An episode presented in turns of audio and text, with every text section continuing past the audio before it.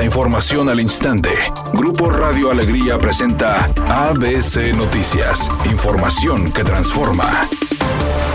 El único municipio que participó de forma activa en contra del uso y comercialización de pirotecnia en Nuevo León fue Monterrey. Así lo declaró el secretario de Medio Ambiente, Alfonso Martínez, para ABC Noticias, luego de que se le cuestionara sobre las sanciones que se implementaron en torno al uso de pirotecnia, explicando que no era jurisprudencia de la dependencia, sino de cada municipio aplicar la sanción. El 18 de noviembre, durante el Nuevo León Informa, la directora de Inspección y Vigilancia de la Procuraduría Ambiental del Estado, Erika Flores, dio a conocer que las multas iban de 8 mil a un millón de pesos. Secretario consideró que, pese a la poca participación del resto de los municipios ante esta situación, se ha avanzado al respecto y que prueba de ello es que el gobierno no utilizó pirotecnia para sus eventos.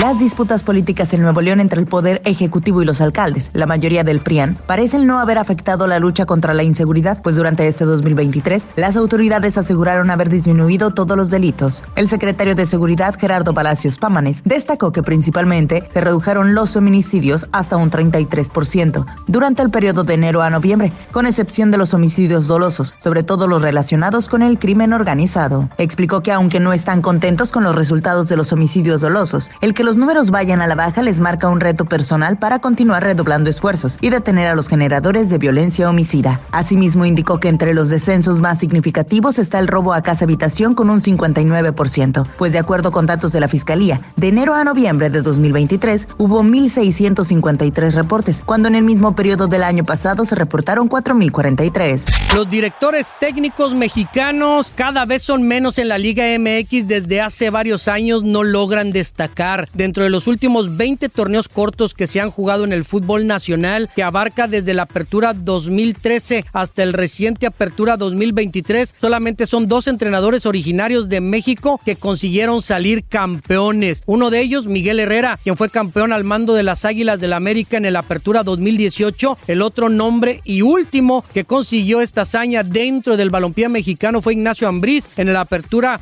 2020. Desde ese campeonato de Nacho, son ya cinco entrenadores extranjeros quienes se han coronado en México. Juan Reynoso de Perú, Diego Coca de Argentina, Guillermo Almada de Uruguay, Robert Dante Ciboldi de Uruguay, Andrés Jardiné de Brasil. Incluso cabe mencionar que en la última fase final de la liga solamente hubo presencia de un entrenador mexicano, el caso de Ricardo Carvajal de Puebla, quien quedó eliminado en la ronda de los cuartos de final.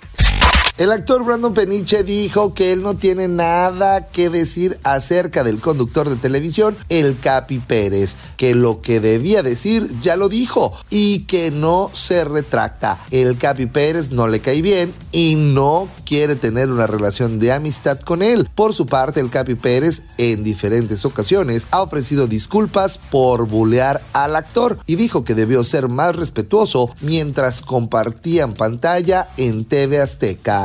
La temperatura actual en el centro de la ciudad de Monterrey es de 18 grados centígrados. Mi nombre es Claudia Guale. Buenas tardes. ABC Noticias. Información que transforma.